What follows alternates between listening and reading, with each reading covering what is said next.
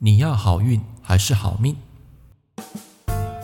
您正在收听的是《科学八字轻松学》，这是一个结合命理风水的实用节目。Hello，各位朋友、各位同学、各位粉丝，大家早安，我是郑老师，好，欢迎收听《科学八字轻松学》。今天我们要讲一个主题：你要好命还是好运呢？那么在前几天啊，有一个学生啊，他在涂鸦墙留言给我，他说。每一次他帮人家批命，都会问这个命主到底要问什么，而且几乎他们的答案啊都一致。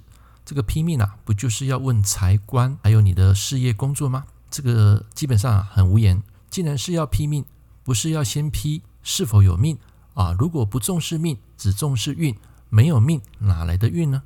从开始认字国字，学会造词，就此证明说，先命在后运，命运而不是运命。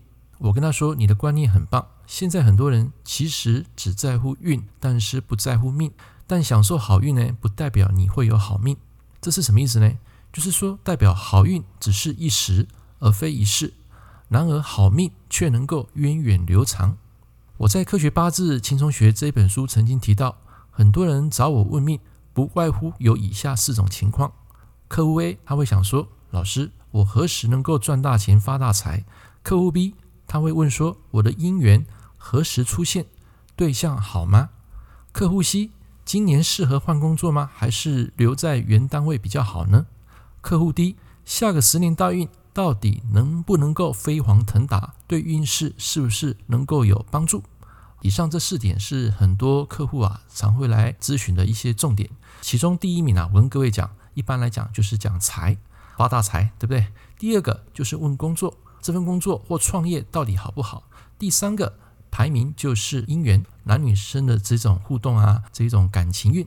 最后一个才会问到什么健康啊，永远都会把健康啊放在最后一个。那么以上呢这几种情况啊，是大多数人经常会碰到的问题。那么这些问题其实都有一个共同点，就是大多数的人所考虑的并不是好命，而是怎么样让自己拥有好运。那么传统八字啊，各位应该有听过，有一句术语就是“身强才能任财官”，也就是说，你八字强的时候，才可以提起这一个财运跟你的官运。那么我要跟各位讲，这句话其实只说对了一半，因为这得依据你的五行排列组合而定，而且每个人都是大不相同。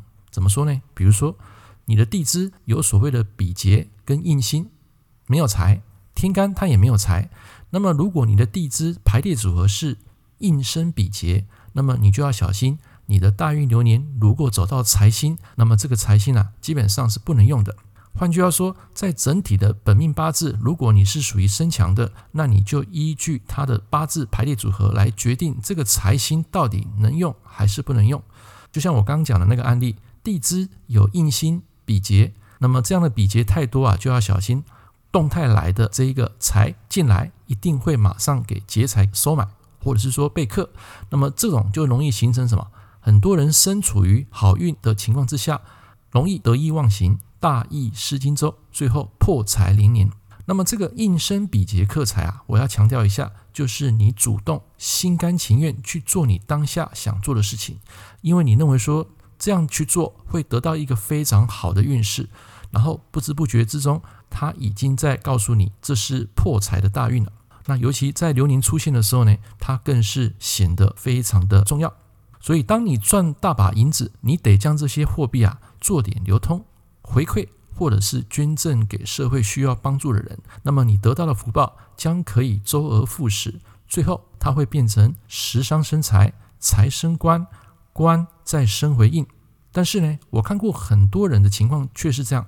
食伤生财，财生官，但是官却不生印，反而去克到了日主。这个就是我刚刚讲的，人在高点的时候容易得意忘形。换句话说，你得先有命才能享受好运，而非要钱不要命。你看嘛，我刚刚不是讲财生官，官生印，官又生回印，代表说你会得到非常多的这种福报，然后印再生回日主。所以，这个印生为日主，代表说你这样的一个行为，这样的一个赚钱模式，其实是对大众有帮助的，你就会有一个很好的福报。这个叫做周而复始。啊。所以，如果当你财生官官去克日主，那么当下这个人都快没命了，岂能享受荣华富贵呢？所以我才说，拥有健康的体魄，才能扛得住金银财宝。假如再配上一颗感恩的心，也许就能不枉此生。OK，现在请你静下来思考，你想要享受一时的好运，还是长远的好命呢？总结，你得先有命，才能谈到好运。命都没了，还谈什么好运？应生比劫，比劫生食伤，食伤生财，财生官。最后注意这一点，一定要让它生回印，而不是让官去克到你的日主。这两个差别非常大。OK，以上。这一个节目提供给大家来做好运与好命之间的一个参考。我们下一堂课见，拜拜。感谢您收听《科学八字轻松学》，我是郑老师。如果你喜欢我的节目，欢迎订阅我的频道。